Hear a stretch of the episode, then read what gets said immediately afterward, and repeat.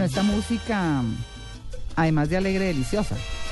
Este es de la María Claroteca. María.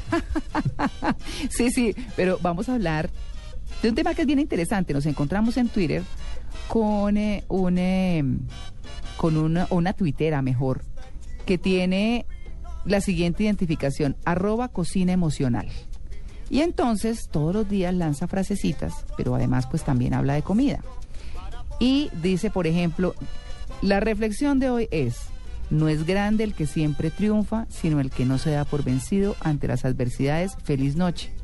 Es Valentina Semtey, ella es directora de Cocina Emocional y nos cuenta desde Venezuela, porque está en Venezuela, por qué cocina emocional. Valentina, muy buenos días. Hola, ¿cómo estás? Un placer, de verdad, que me hayan llamado. Encantada de conversar con ustedes. Bueno, ¿cómo Eh, surgió esa cocina emocional? Bueno, cocina emocional, a ver, eh, es de esos, de esos conceptos que yo creo que son tan obvios que de repente no, no todo el mundo los ve. Y realmente la cocina es una, es una manera increíble tanto de entregar como de generar emociones todos los días. Y de expresarse, ¿no? Familia, así es, de crear, de sentir, es de, de inventar, de atreverse. Es una es un acto creativo que además es nutritivo y que compartimos gregariamente, ¿no? Que compartimos con nuestros seres queridos o con nuestros compañeros o con nuestros vecinos de mesa en cualquier caso. Claro. Valentina, ¿usted dónde está? ¿En qué parte de Venezuela está? Estamos en Caracas. Ah, están en Caracas. Tienen Cocina Emocional, arroba Cocina Emocional, Tito y Amalia tiene 10.541 seguidores. ¿No? Sí, señor. Estamos ahí. Yo soy una, ¿no? Por eso dije... Qué maravilla. Bienvenida. Muchas gracias. Por eso dije yo, vamos a hablar cocina emocional, porque aquí tuvimos a un eh, coterráneo suyo que tiene arroba comida de solteros. Ah, pero es que ellos son famosísimos. Ah.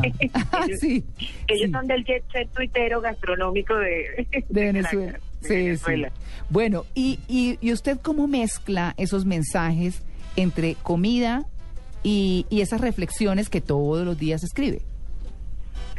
Bueno, a ver, eh, a ver, yo soy psicólogo y soy coach y entonces un poco, un poco también la idea de cocina emocional es que hacemos talleres de, cocina, de gastronomía, de, de vinos, este, donde donde mezclamos este, distintas cosas, ¿no? Y donde buscamos que nuestros clientes o nuestros comensales este, se atrevan, se alegren, eh, de repente se sorprendan, tengan miedo, etcétera, ¿no? Claro. Es un poco como un, la- un laboratorio gastronómico emocional y de allí y desde allí desde desde esa inquietud entonces se generan los contenidos Eh, hay unos contenidos siempre que hablan de como del ser de como el que acabas de leer Sí. este, y otros que ya son un poquito más aterrizados con el tema de gastronomía y bueno a veces ponemos fotos y cosas y videos de, de recetas que estamos elaborando Claro. Eh, pero básica, básicamente es eso, es como un mix entre de repente lo que estamos sintiendo y lo que estamos pensando en ese momento en el equipo de trabajo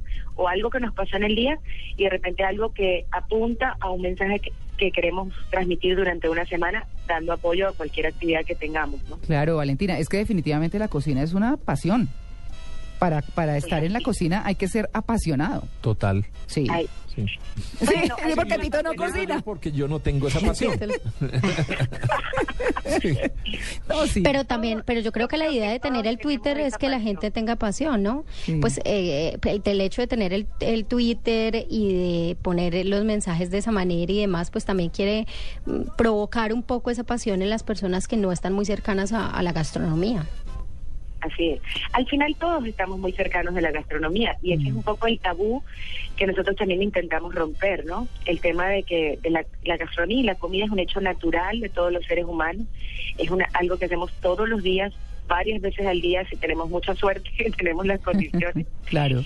y, y, y que además es, es algo natural, o sea, eh, la satanización de la gastronomía y la comida como, como una cosa, como un castigo de los dioses, realmente es, es algo que también nosotros nos empeñamos en romper. Y mucho de nuestro timeline va sobre eso, o sea, la, cocina no es esclavizante, la cocina es simplemente un hecho natural y es una manera de relacionarse y no tiene por qué ser una pesadilla ni difícil, o sea, hay que verla como desde el otro lado. Claro, para quienes estén interesados en seguirlos en el Twitter, eh, ¿qué tipo de, comida es la que ustedes enseñan o qué tipo de recetas dan en arroba comida cocina emocional? Eh, nosotros hablamos en general eh, del, del hecho gastronómico. La verdad es que no tenemos en nuestro timeline como tal hacer eh, recetas. Mm, Eh, muchas veces ponemos el menú del día o la preparación del día y entonces damos tips de lo que está pasando en ese momento. ya.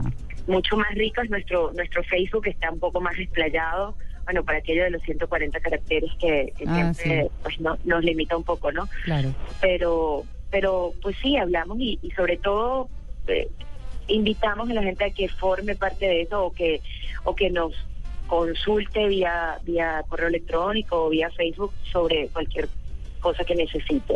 También estaba escuchándote en la entrevista que hacías antes con, Sí. un- con una persona que hablaba de la timidez y las empresas y no sé qué. Sí. Y nosotros también tenemos talleres que hacemos corporativos en nuestra sede. Ah. Precisamente hablando, de- hablando de eso, de trabajo en equipo, de liderazgo, de distribución de, de- de tareas, de negociaciones, de acuerdos.